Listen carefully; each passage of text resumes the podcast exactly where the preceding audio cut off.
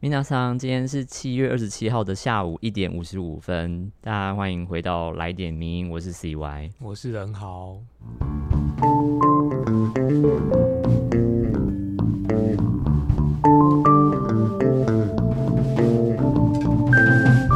七月也已经来到就是最后一个礼拜，然后刚好这个礼拜，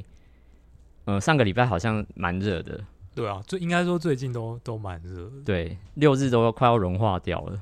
甚至连晚上的时候，你出去的时候，那个那个都是热风，热风真的真的不舒服。所以，我上礼拜就我们内部在讨论一些就是之后可以做的题目的时候，我们就想到说，好像可以来聊聊看，就是这个很热这件事情会到带来的一些一些问题，就像全球暖化这些议题。对，可是每次其实聊到全球暖化或者什么气候变迁，都是就是大家都常常觉得意兴阑珊，就是好像。没有办法聊起来，感觉就是台湾人好像不太在意这一题的感觉，就好像每次有媒体，因为其实大家都一直在想要讨论这件事情，然后其实国外好像也讨论了蛮多，可是好像这个。这个议题在台湾就很很冷门的感觉。对，因为其实最近新闻就一直在讲说什么欧洲热浪，然后西班牙各个地方就是热死了，真的热死了好几千，就是一两千人。对啊，所以就变成热死，其实不是一个形容词，它是变成一个就是现实的名词，真的热死人。对，然后像台湾，因为其实也是就是就是呃，位处于一个亚热带的地方，所以那个炎热的状态其实真的是连连大家都受不了。因为像上礼拜，我记得好像花莲就有到四十度，对，真的很夸张。对，台北也都三十七、三十八。然后我其实就有在我自己私人的脸书账号里面就问大家说，为什么台湾人好像对气候变迁蛮无感的？嗯，对。然后就很多人的回复就是有一些是有些朋友就讲说，因为电费太便宜。然后当然，我觉得电费太便宜好像跟气候有没有关系？好像有一点距离啦。好像我们好像也不会讨论到说哦，因为电费太便宜，所以。哦，气候的关系，其实我们要 要那个讨论气候变迁，好像都不会是这样。对，然后另外有朋友就是讲说，因为就事不关己吧，就是感觉危机没有近在眼前，所以大家就比较不会有那个急迫的感觉，要讨论这个议题。就是淹水不会淹到你家的感觉。对，就淹水淹一次，大家就忘了，然后下次再淹水的时候才会去检讨说，嗯，为什么现在台湾会变这样？所以我们也好奇说，米娜桑大家会有什么样的感觉？对于这样子的。的的题材，大家是真的有在意或者不在意吗？对，如果大家有就是什么想法的话，其实欢迎大家可以留言。虽然就是我跟任豪内心有已经预设说，可能大家没有人要留言啦，他就再拜托大家啦。那这个礼拜其实我们也要回顾三篇文章。那首先第一篇文章是廖玉文所写的，赢了二金一银却仍美中不足的二零二二台北羽球公开赛。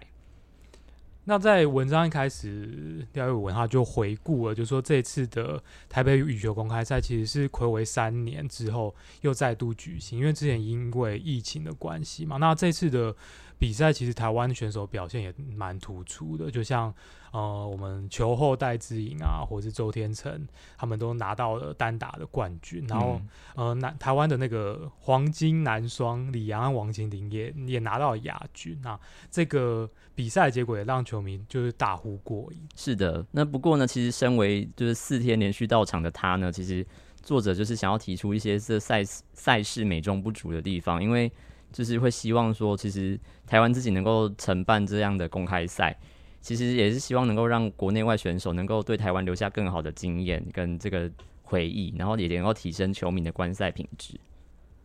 那他就提出了几个这次赛事比较美中不足的地方。第一个，他就提到的是这个鹰眼系统的的问题。那其实。在去年的东京奥运的时候，其实有一件事情很在台湾讨论热热度还蛮高的，就是那个林洋配在金牌的时候关键一球，他就是被鹰眼系统判定之后是是界内。对，那后来这个这个图片还被截图变成那个在网络上面疯传，然后甚至变成说有人说这是台湾新一代的国旗这样。对，那在这边就要简介一下什么是鹰眼系统，它其实是在很多球类竞赛当中是很重要的配备，因为这个系统它就是会。透过许多角度，然后去捕捉、运算球径的一个这个高速摄影机。那当它就是它的作用，就是发生在当选手会去质疑，就是评审他的判决的时候，他就会提供一个选手挑战的权益。就是可以去回顾那个判决到底是对的还是错的。对，没错。那其实这一次的台北羽球公开赛，它其实是世界羽球联盟就是 BWF 认定的一个国际级的赛赛事。那在 BWF 的官方文件里面，其实也有讲到，就是这个这个台北公开赛其实是属于第五级的，就是 Super 三百的这样子一个赛事。那作者也有提到说，其实理论上这样子一个 Super 三百等级的赛事，在四强和决赛的时候，其实都可以用到鹰眼的这个设备。对，那很奇怪，就是其实在这一次的公开赛当中，四强跟决赛其实完全没有看到鹰眼设备。那像周天成跟奈良刚工大在决赛的时候，也有几球是就是对评审的判决感到讶异。但是很奇怪的，其实是主办单位这个羽协呢，他在官网或是这个脸书专业，其实他都没有特别去提出这个解释，说为什么今年会没有鹰眼。因为这其实也是蛮奇怪，就是它其实会影响到选手的权益，但其实官方没有任何针对这件事情的说明。对，让人费解了。对啊，那第二个。廖廖玉文在文章里面提到的问题就是，呃，球赛门票是自由座，然后它导致了一个低级的抢位大战这样子的一个问题。那他就提到，其实他呃连续四天都有到现场，然后也都看好看满那个五个小时的比赛，他就很严肃的提出一个质疑，就是这一次的比赛采用自由座，他他就变成一种好像是。呃，观众就是先到先赢先卡位的的这样的一个方式，那就增加了很多球迷之间互相争吵的问题，那其实也降低了这个观赛的品质。对，那像许多球迷其实为了想要有更好的观赛视野，想要看到就是许多知名的球星，所以他们其实会提早在炎热的这个天气下面，就是在开赛前三四个小时，就在这个场馆门口外面排队等入场。那实际上，很多球迷他就是好不容易进到这个场内，就要面临各种抢位大战。比方说，很多观众他其实就会拿着包包啊、水瓶、外套啊，就会想要占位。那在四强赛跟决赛就是更夸张，因为很多人就是凭着一个人，他可能拎了很多东西，就占满了所有位置。然后呢，一站就占了七八个座位，所以其实让很多。就是明明人就在的人，他没办法坐那个位置。对，那廖玉文也在文章里面提到说，在遇到这样的情况的之下，其实很多人是他没有办法去找这些人理论，因为还有后面有很多观众要冲进来要入场，然后所以就变成说，你就要赶快再再再去找一个视野很好的位置，就变成是一种先抢先赢，然后又快要快速卡位的这种一种现象。那他其实也提到说，这样子的一个现象其实是对行动不便。然后步移奔跑这些身上的观众是是不利的。对，那其实也有几个网友他在这个 PTT 的羽球版上面就推文有反映说，其实像 VIP 的这个座位区，它的规划其实也欠缺逻辑。然后呢，工作人员他核对身份机制也非常的不严谨。那根据作者在现场观察，他其实就发现说，在十六强到四强赛当中，其实有很多 VIP 的座位都是连续空了好几个小时。然后同样的有一些就是 VIP 座位，他在同一天来来去去，就是是不同人轮流坐那个位置的，所以就是这苦了很多其实排队入场的这个观众，然后他们也会觉得其实相当的不公平。那廖玉文就觉得说这样子的问题，其实他如果是能够使用像演唱会或是像。电影票常见这种对号入座的方式就可以解决。对对，那基本上其实这次比赛主办的这个场地台北和平篮球馆，它的座位上面其实都有排号和座位号码，所以其实主办单位是很容易能够可以做这样子的对号入座的规划。嗯，那同样在这一次球赛当中，其实最早出现的争议是这个台裔的加拿大籍的羽球选手甘超宇，他在。七月十九号的时候，他就是在脸书的这个粉砖发文说，这个国外的选手 PCR 结果就是太晚出来了，所以他会影响到这些选手熟悉场地的这些训训练时间，然后饮食跟交通问题，然后也引发了就是这个选手他指控羽协要求撤文的事件。那其实像这些事件，包含刚前面作者提到的这些问题，就表就是虽然说这次比赛呢，台湾选手也获得了二金一银。可是，其实实际上，在这个赛赛事内容当中，包含动线啊、观众的规范、票种的规划，然后这个呃选手的这个时速交通等等的，其实都显示出说，像羽协呢，它其实还有十足的改善空间。嗯，就是呃。那呃，作者其实也在文章后面提到，就是羽球协会理事长张国作，他其实在过去的一个访问的时候也有提到说，啊，因为台湾的羽球运动人口其实已经达到三百万。嗯，那在去年的东京奥运之后啊，羽协羽协更积极跟民间的企业去联合举办一个叫做“我爱羽球，台湾新国球”的这样的一个短片募集活动，就是企图要推广说羽球可以变成台湾的一个新的国球这样。然后在这一次的比赛里面，其实每个观众在入口处，他也可以领到一个印有羽球新国球这样子一个口罩。对，那作者就认为说，如果羽协他真的想要把羽球推广到就是新国球的这个层次的话，就不能只是靠着这个知名球星来带动热潮，而是要能够从承接国际赛事的这些软硬体啊去规划。那至少要让国内外的选手、教练还有这些团队，以及到这个球迷，他能够给予正面的评价，才就是不负期望嘛。因为就是比方说对。这个身为羽球迷的作者来说，其实他就是真的希望说，主办单位能够听见这个观众跟国人他们对于这一次这个北羽公开赛的这个建议啦，然后也希望说，在未来赛事当中能够超前部署，才能够处理的更好。所以其实这比赛也不是第一年办的嘛，就是其实好像感觉好像出了很多的问题。对，那可能也是因为刚好就是呃，台湾在这几年的羽球表现其实都。蛮蛮杰出的，所以大家就兴起了一波羽球羽球潮了。对啊，对啊。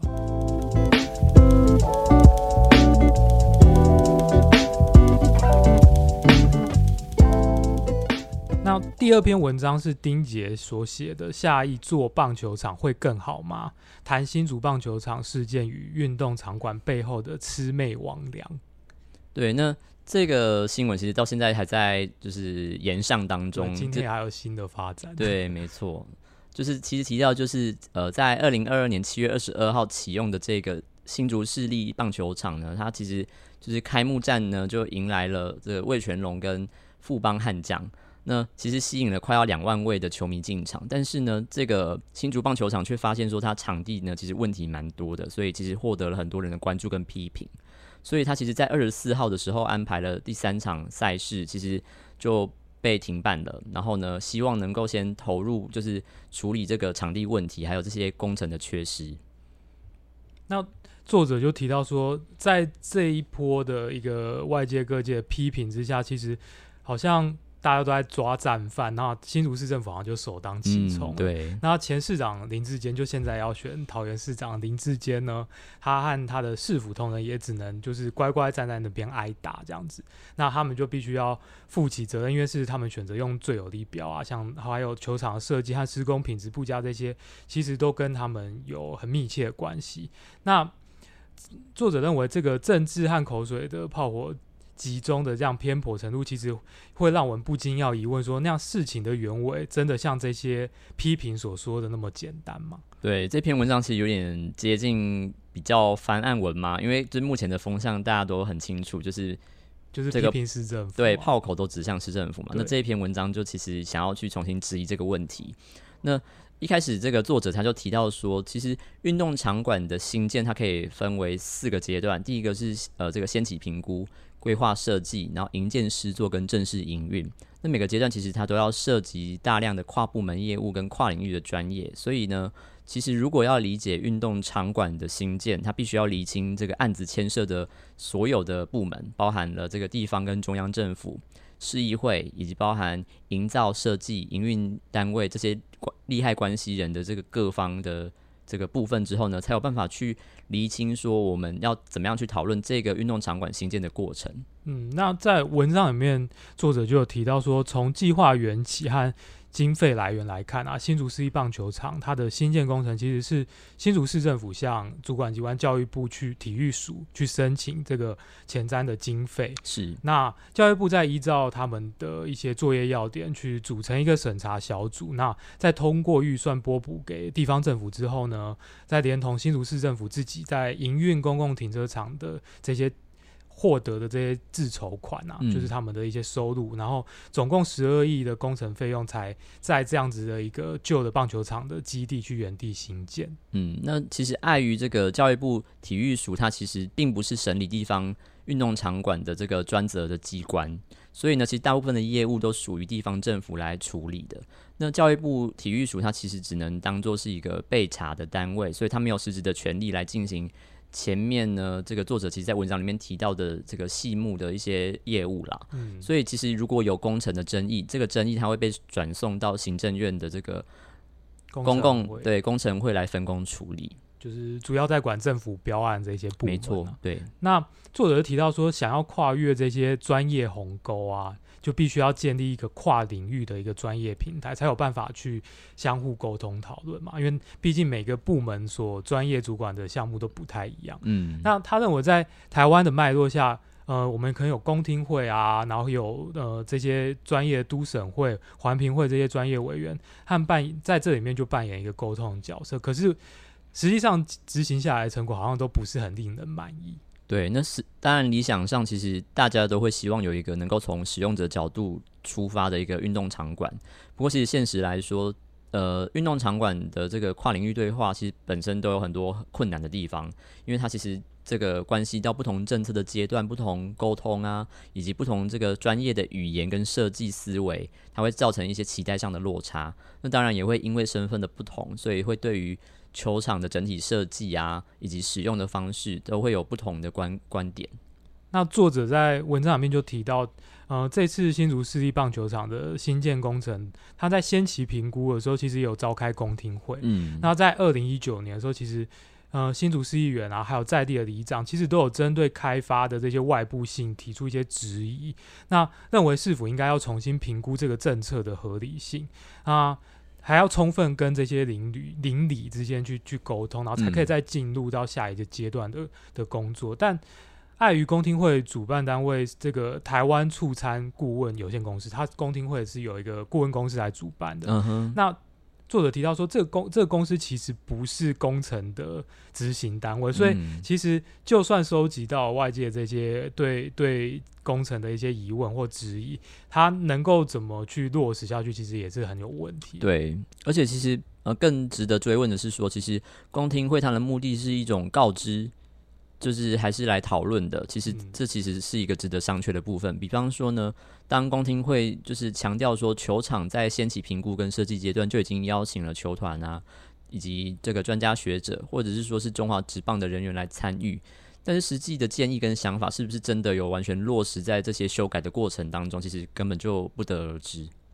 那作者在文章里面也提到，就是除了公听会之外，像都审会和环评会部分，因为新竹市政府其实没有把这些资料公开，所以他只能从一个呃都审会的会议记录里面去初步的推估说，呃相关单位其实有达成一个共识，但从这个会议里面的签到记录可以判断，就是这样子的会议其实也也没有邀请到关心开发案的，像是当地的居民里长啊，或是市议员，甚至是专业的运动顾问，甚至职棒啊工会的代表出席，所以。这样子的的会议其实也很难让各方争议的声音被纳入在设计的讨论范畴里面。对，那作者也说，其实就算他有邀请这些刚刚前面提到这一些单位来现场好了，按照过去这个台北大巨蛋的审议经验，其实审议现场也会因为就是各方他对于审议的议程其实并不了解，所以其实很容易变成一个鸡同鸭讲的现场。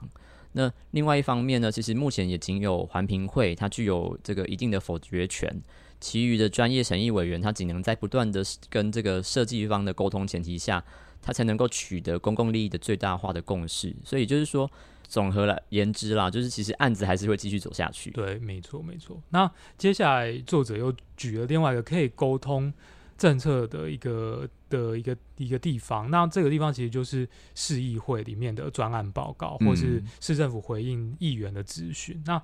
呃，作者其实就发现，在新竹市议会里面，其实过去就有针对像是呃球场是不是要铺设人工草皮啊，工程是不是会延宕啊，或是怎么处理像外野的灯柱施工这些有关的问题，其实就已经有呃提出质疑。那市府其实在说明的时候也再三的回复强调说他们会处理这样。那作者就认为说，其实，在这个前面提到的这一些问题，特别是在文件里面有被正式记录的这些问题，需要被改善，然后以及被追究责任的部分，其实如果没有的话，那么呢，就其实应该要请市政府他要主动提供更多的文件，才有办法去帮助说理解说，哎，目前这个棒球场它到底是哪些环节出了问题，不然的话，我们其实还是不知道哪边哪个环节有问题，因为它就变成一个灰色地带，然后呢就变成了一些这个魑魅魍魉他操弄的绝对领域。所以作者就在这边就就提到说，既然我们都知道现在新竹市立棒球场的公开资讯是很有限的，那我们又要又该要要如何去判断这些对错是非对错是由谁来负责？所以他他的答案就是应该要让子弹再飞一回。是目前是，其实是回应一下，是目前是的确是还在飞啦，对就是目前还在运作当中。那当然对作者而言，他其实目前讨论出来最被诟病的关键，其实就是这十二亿的经费跟工程品质，甚至是这个球场内部的安全疑虑，其实都值得被讨论。那比方说，呃，被政治人物以及媒体他举出的问题啊，像是女厕的那个门锁被装反了，然后楼梯灯也被装装反了，其实这也都是被归咎为是非设计结构的这个问题的错误。那当当然它是市政府的问题。那那在新竹市，其实在七月二十五号的早上的记者会，他就有更正说明说，其实目前新竹市的这个棒球场尚未验收完成，所以呢，就程序上来说，其实新竹市政府它根本就没有完成验收，但是他就给他这个使用执照，所以它其实就不只是程序的瑕疵，它也违反了政府收呃，它也违反了政府采购法的这个规定。那另外一方面，他作者也在文章里面提到，就是像棒球场内部的维护啊，像草皮的施肥啊，或是红土的保养这些啊，他呃认为说这个应当是营运单位，就是龙来球场股份有限公司，就是味全龙的这个公司应该要负责的维护的项目。但实际状况是怎样，其实还是要看新竹市政府跟这个龙来公司他们到底当初签的合约的内容是什么，才有办法厘清就是两造的这些责任和义务。对，然后呢，呃，作者也认为说，其实根据中兴大学的教授他提出这个中中华职棒的这个角色，其实呢，中华职棒本身，其实在这个确认比赛场地有没有符合这个联盟规认定啊，以及这个联盟它应该要负责的球场跟球团营运的球场，它其实都是要需要被确认的。所以就是说，其实中华职棒联盟也没有做好常看的工作，所以实际上可能在这部分也需要负担一点责任。就是说，其实如果职棒联盟发现场地是不 OK，他们其实可以喊停叫停对对。那另外一方面，作者就会就讲到说，其实大家看到上面这些讨论，可能就会也会疑惑啊，就是像这个案子叫做新竹市立棒球场的新建统包工程，难道这个都审会的审议里面其实不包含球场内部的这些施作吗？那他就提出了这个疑问。那作者提到说，过去在台北大巨蛋的这个都审的的情况里面来说啊，它其实聚焦的主要都是呃，譬如说呃，这个设计案本身的量体结构或楼层这些，或是逃生啊、防火、交通安排这些比较硬体设备的一些问题。那关于球场内部像红土施作啊，或是刚刚提到像草皮维护这些，其实是在相关的会议的会议记录里面都是没有记载的。对，那其实总而言之，其实这些法规它是死的啦。其实因为解读都是人，所以其实都市设计的这个审查委员会，它审查的案子可能会有不同的这个设计面向需要去考量。那比方像运动场馆跟都市防灾的关系啊等等的，其实这些新的都市设计的这个审议思维，它是没有办法透过一个相当标准化、统一的审查标准，或者是说在建筑设计的规则上面能够被彻底完全规范的领域。作者在文章里面也提到说，这些没有办法被定义或者是被规范的设计范畴，它很容易就变成一种流量密码的关键。只要透过就是战狼式的媒体操作，嗯，然后他说的这些魑魅魍魉们就能轻易的带带风向，然后让读者见树不见林，那忽视前面各界这些专业人士努力多年的成果，那他就觉得这其实是很让人唏嘘的一个结果。对，那其实作者也认为说，其实面对任何一个公共的工程，那看见说这个中央跟地方机关的这个权责上的挣扎，然后跨领域专业沟通上其实是非常困难的。那当然也会看到说，其实市政跟民意之间其实还有一些距离。那其实这些都是台湾未来在新建运动场馆必须持续沟通跟改善的部分。那当然绝对不能期许大家像个男人一样习惯它。那这边像个男人一样，其实是引用自这个悍将的教练对，罗曼他所讲的，因为罗曼就觉得说，不管新竹棒球场它被弄得怎么样，多烂你，都应该要适应这个环境，所以就是球员选手应该要去，自己去适应。对对对，，你要去调整你自己的这个技能去符合这个目前这个场馆的需求，这样。对对，那当然作者是非常否认这样子的说法，就是觉得说 啊，就应该要去改变它才对。作者也在文章的最后就针对这次新竹市一正棒球场的争议提出了一些建议。那他就认为新竹市政府筹组这个改善改善小组，他其实应该要密切去了解魏全龙这个未来要营运的单位的一个需求，那也要密切跟中华职棒的这个场地组的意见保持沟通。这样，那他同时也希望政府能够跨界组织都市设计界啊，像建筑界、体育界的一样这样子一个沟通对话平台，然后把。台北大巨蛋和新竹棒球场这一次的经验，变成一个未来营建更好球场的一个养分。那将各界专业人士纳入在这些政策的讨论当中。那最后，他也希望施政者能够与与民同行啊，就倾听民众的声音，这样，然后才有办法可以建立一个更符合地方需求的运动场馆。嗯，但其实实际上，因为这个新闻它发生在。就是九合一选举的前呃几个月，所以实际上很容易会被政治操作了。讲实话，因为实际上这也不是第一起运动场馆发生问题的新闻。就是台湾好像。我们我们刚刚也在讨论说，台湾好像陆陆续续很多的，譬如说棒球场也遇过类似的设计上面的问题，像很有名的就是桃园棒球场，它就是方位盖错，所以它就会西晒，所以球员在傍晚的时候就会看不到球，那个太阳就直接直射眼睛，这样，这是一个很严重的失误。对对对，所以其实这样的事情在台湾一直在发生，那它其实也是一个迫切需要解决的的一个问题啊。嗯嗯嗯，对，所以其实实际上真的也的确像作者所说的，就真的是要让。子弹飞一会儿，你才能够确认说，哦，其实这个问题的就责，它可能不只是发生在新竹市政府。因为我很担心，做呃读者在读了这个文章之后，他第一个反射动作，对，是觉得好像要护航新竹市政府，但不是，新竹市政府是一定有错的。对，那只是说这个错可能它不只是在新竹市政府上面，它还有其他的单位也都应该要被救责在这个上这个事件里面。就这篇文章其实。比较在讨论这个制度上面有哪些可以改善的地方。对，它其实是分把整个运动场馆新建的过程分析的蛮算是很细致。对对对。那因为一般人他不不可能会去理解说一个运动场馆它的诞生到底是怎么盖出来的。对对对。所以它其实重点是在分析说这个场馆它到底是怎么盖出来，然后透过多少复杂的协商才能够得到现在的结果。没错没错。所以会希望说，其实读者如果有耐心能够读完这篇文章，看完。对对对，希望会把它看完，可能会比较能够理清说哦，目前这个时间到底它的状态应该要长成什么样子才对？对。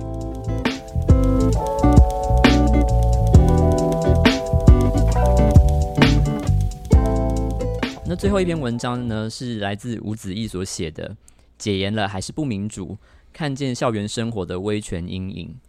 那呃，作者一开始就说，其实如果呢，最近如果你用“威权”“校园”这些关键字来搜寻的话呢，就是可以找到网络上有一些新闻，比方说在今年的六月初，成员高中这个毕业歌的票选呢，就经传票选最高票的毕业歌《成员高中珍稀奇》这首歌呢，就被校方呢认定它不符合毕业主题，所以就宣布不用，然后就被学生质疑，然后随后呢，校方也澄清说会播放，而且呢会尊重票选的结果。那作者提到，在这些新闻当中啊，校方和学生间的冲突就常常被认为是威权和民主的这样一个对立。那他就提到说，这不免就会让人好奇说，那什么是威权？那学校又是为何会与威权这样子一个概念变成有关联的？那他认为其中的关键是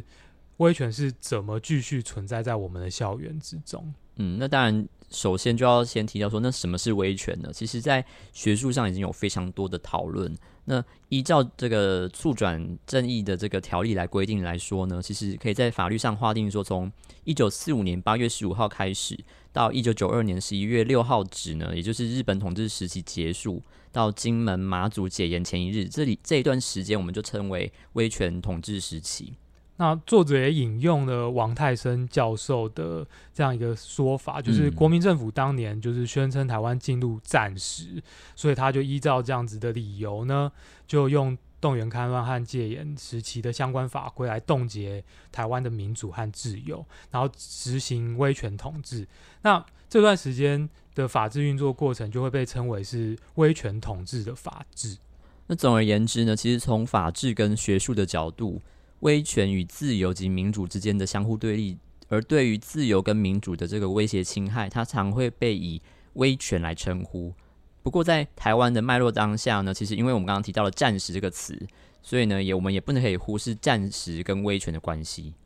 那作者接下来又提到说，在校园一般被认为是教育的场所，但是其实台湾在日本统治时期到刚刚前面提到的这个威权统治的时期，台湾的校园。总是与战时体制有很密切的关系，这样子。那譬如说像常见操场啊、司令台这些称呼，其实都有威权色彩在里面。那国民政府来到台湾之后，其实在一九五一年开始就恢复了过往的一个军训教育，然后也在隔年就颁布了一些相关的办法。那校园军事化其实可以说是这个威权统治时期的一个很很重要的特征。不过，学生其实就终究不是军人，所以在政策之外呢，其实将校园军事化的这个法治基础是什么呢？那那就是特别权力关系。也就是说呢，在描绘国家跟人民之间的互动关系的时候，其实特别针对公务员、然后军人跟学生这些群体呢，其实过去都会特别用特别权力关系来称它。那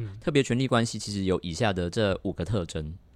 那第一个就是当事人的权利义务的不对等，就是一个人其实有命令强制的权利，然后另外一个人就有服从的权利。那第二个是他所负的义务是事先无法确定的，就可能会很任意的被要求要做什么，你就必须要遵守这样。那第三个是。为了维持这个特别权利关系呢，可以制定特别的一些规范。那这个规范是不需要法律基础，就可能在学校一些校规，它可能是没有法律授权的。嗯。那第四个是对于违反义务的人，可以施行一些惩戒啊、处罚。那最后一个就是特别权利关系内所产生这些争执啊，是没有司法救济的手段的。对。那像校规啊、教官处罚无法申诉。就其实，在嗯作者个人的校园生活的经验当中，其实非常的容易找到前面提到的这些关键字相符的事件。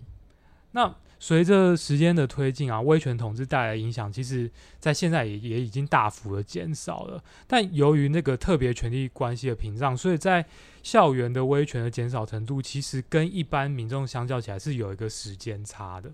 那作者就在这边提了三个重要的，就是大法官视视线的一个的时间点。第一个是一九九五年的时候，四至三八二号视线呢，它就是赋予了学生机会去呃就退学啊，或是改变身份处分的这些问题，去向法院提出一些行政救济。嗯。那第二个时间点是二零一一年的时候的释字第六八四号。那这个这个解释文呢，是把重心放在大学生的身上。那他就是认为说，即使不是退学或是改变身份的这些处分，学生只要有权利受到侵害的的地方，就能提起救济。这样。然后最后一个是二零一九年，也是最近的一次是释字七七八四号的解释。那这一次的认定是把前面一次的这个解释就是。